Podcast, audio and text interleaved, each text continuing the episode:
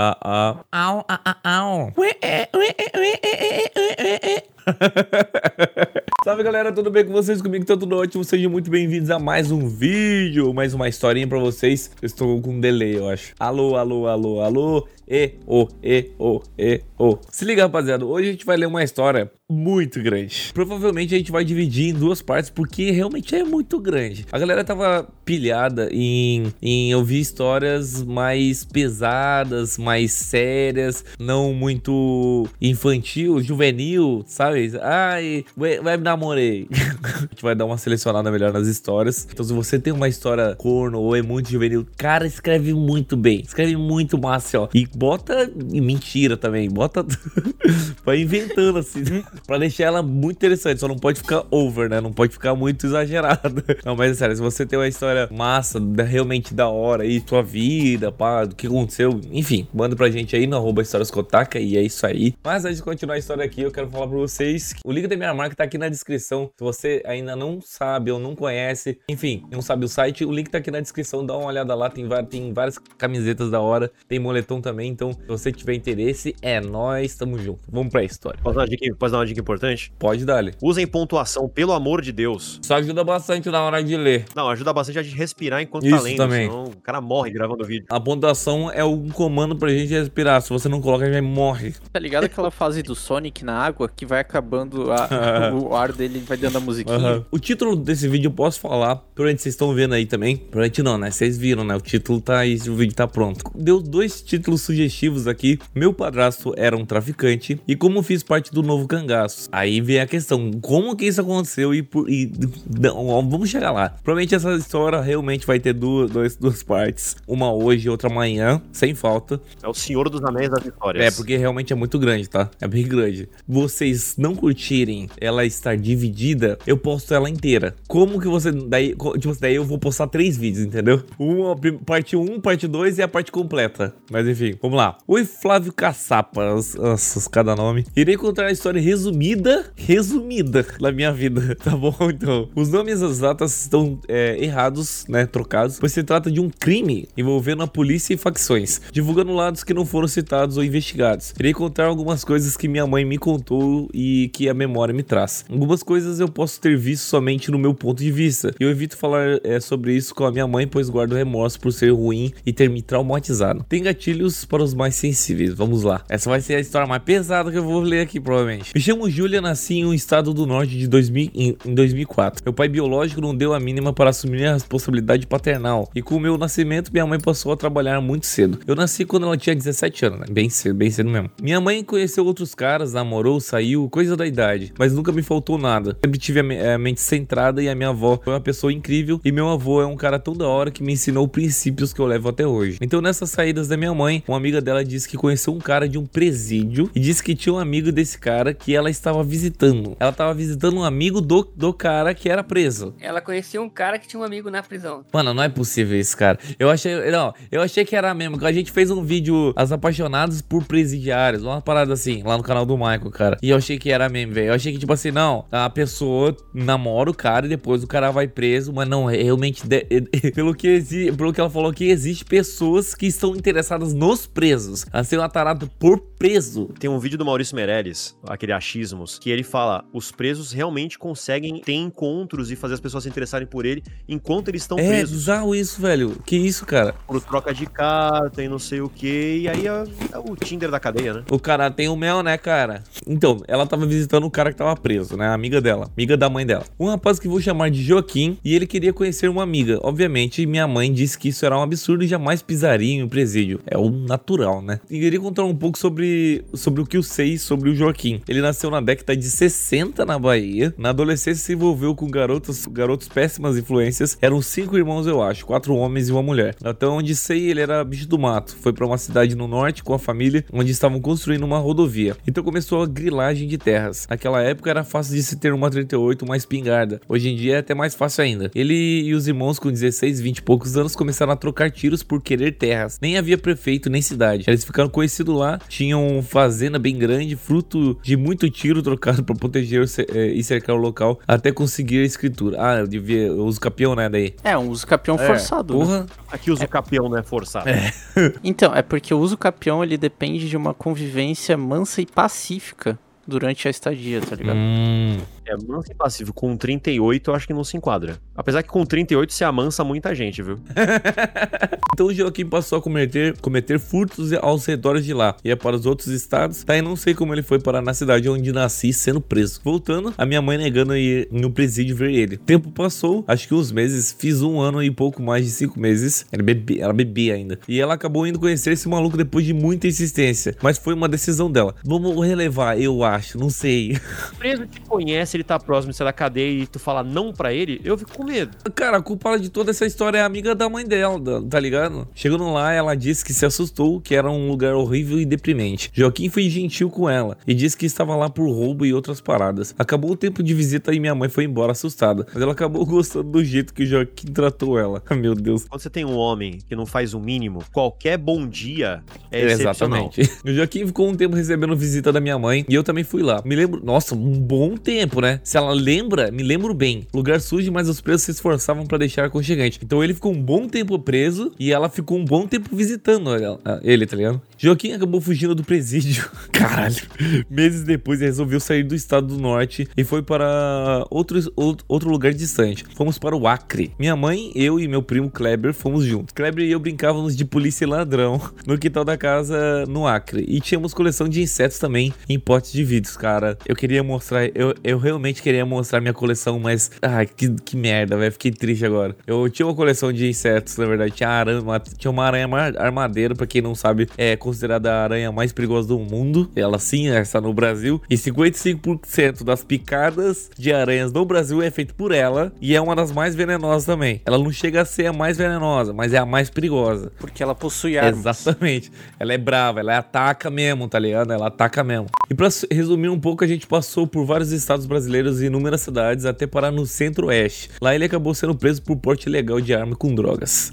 Acho que foi em julho ou outubro do ano de 2007. Os policiais chegaram em casa, arrombaram a porta, acordou todo mundo. Eu dormi em um beliche com o meu primo Kleber mais velho, uns 3, 4 anos. Ele tinha muito medo, assim, meio que traumatizou ele e a mim também. Ficamos umas horas na delegacia, minha mãe com meu primo e eu, na outra ficou o Joaquim. Nesse dia eu lembro que chamei o Joaquim de pai pela primeira vez. É, depois de um, bom tempo, né? É, minha mãe ficou detida e eu voltei pra cidade, é, pra cidade no norte com meu avô. Fiquei lá até completar os 4 anos. Ela tinha 3 ali quando ela falou que lembrava. E meu primo Kleber voltou a morar com a mãe dele. Passei somente uns meses até que minha mãe foi solta, pois viram que ela não tinha envolvimento algum com tudo aquilo. Joaquim ficou preso em um presídio no centro-oeste e assumiu que minha mãe iria ser condenada num acordo com a justiça. Sempre tem disso, fala logo aí que a gente libera fulano. Ah tá. Ele nesse tempo preso disse pra minha mãe comprar uma casa com o dinheiro reserva que ele tinha. Ela, ela comprou é, em um bairro nada seguro. Tiro comia solto. O dinheiro que foi usado vinha de muita coisa: tráfico, roubo, estelionato. Isso tudo ele lá dentro. Desculpa pessoal que caiu nas ligações pedindo dinheiro pra, pro Guiche buscar o primo tão querido da família de vocês. Ô, mas, mas eu acho que eu já contei pra vocês que uma vez eu vi uma tática dessa muito fácil, né?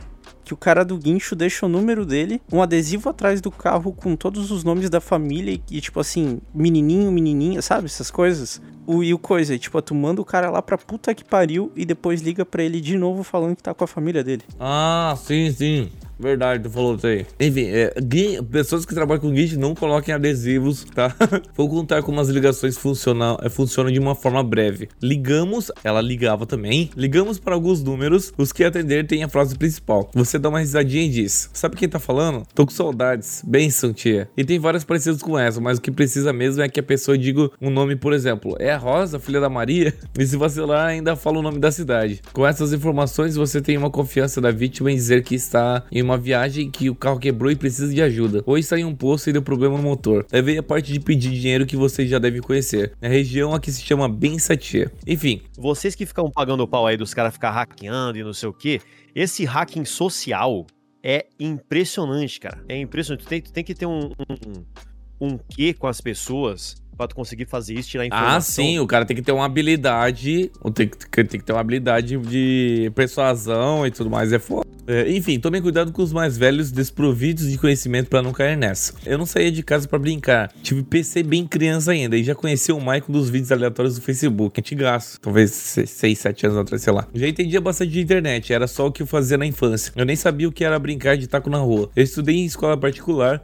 até que era barato lá, pois é, fiz do jardim 2 ao segundo ano do fundamental. Até que minha mãe ficou sabendo da morte da minha avó e a gente voltou pra cidade do norte pro enterro dela. Eu me isolei, mesmo não, não entendendo a dor da perda, mas sabia que nunca mais iria receber a ligação diária dela pra eu pedir bênção. E na volta pro centro-oeste ela descobriu que estava grávida, isso no ano de 2009. Ia ser maninha. Minha irmã Lara acabou nascendo forte e bem, e a gente ia todo domingo visitar o pai da minha irmã no presídio, né? O, o Joaquim ficávamos das 7 da manhã às 5 horas da tarde e às vezes tinha que pegar senha. E a gente ficava de sábado à noite até dar o horário pra entrar no domingo de manhã. Caralho. Compramos até uma barraca e quando tava frio a gente dobrava o banco do carro e dormia lá dentro. Era um CrossFox, então o banco de trás meio que saía do lugar. Assim que fizemos por quase por 8, quase 9, 10 anos. Sei lá, meu cérebro me privou de lembranças por autodefesa. Porra, isso. Nossa, mas que, que zica, velho. Ela pegou e conheceu o cara, se apaixonou pelo cara dentro da prisão. E por- isso por causa de uma amiga, tá ligado? Tipo, ela pode até gostar, tipo, o cara fazer bem pra ela, mas eu acho que é uma vida muito tá ligado? Muito. Pô, pelo amor de Deus, cara, o cara é um criminoso,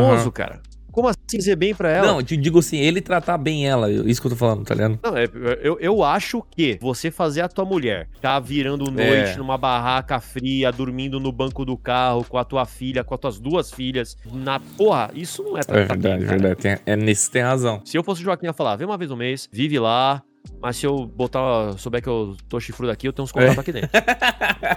Nossa senhora. É, tá certo, velho. Até que o dia que ele resolveu fugir, ele fugiu de novo. Cara, ele tem, tem ter prisão perpétua, ele não aguenta, tipo... Ah, velho, olha só. Ele estava perto de sair, faltava dois anos de Joaquim surtou. Fez um plano e acabou fugindo. Por, dois anos, cara, era só... Tem relatos de galera que, tipo assim, na semana da parada faz. faz Ah, merda. é, tem... É, pior que tem mesmo. É, É. deve ser igual o caganeira, tá ligado?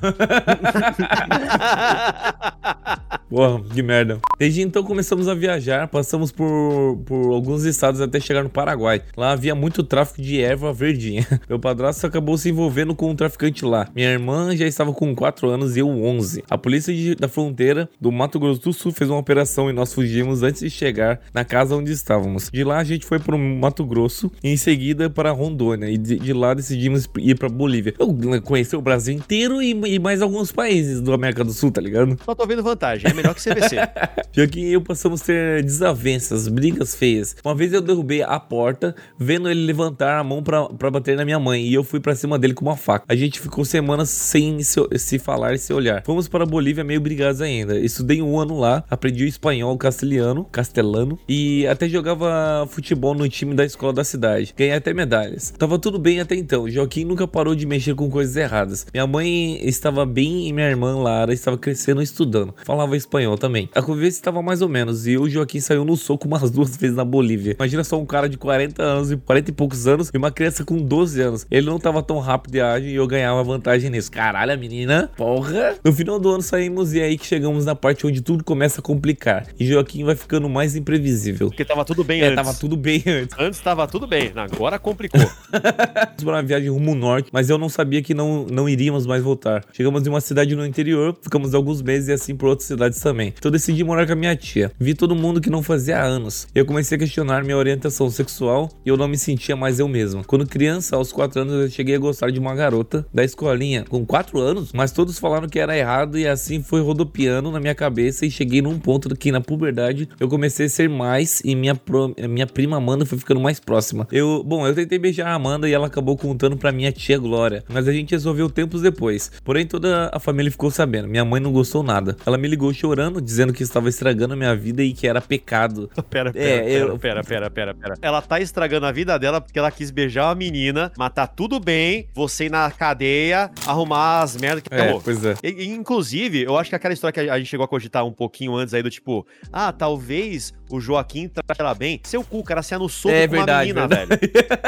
É, eu acho que não era tão bem tratado assim, não. Eu me forcei a acreditar que realmente era, que realmente era pecado, né? Acabei ficando mais triste e aos poucos minha, me afogando na depressão e tentando disfarçar. Minha mãe engravidou de novo, insistiu que eu voltasse para morar com ela e eu fui. Mesmo odiando meu padrasto, mas amava minha mãe e minha irmã. Quando eu cheguei lá, fui voltando a beber mais. Beber mais? Ou seja, ela, ela bebia antes, com menos de 12 anos? Kotaka, quando você é a vai e saiu no soco com um traficante boliviano, É, né?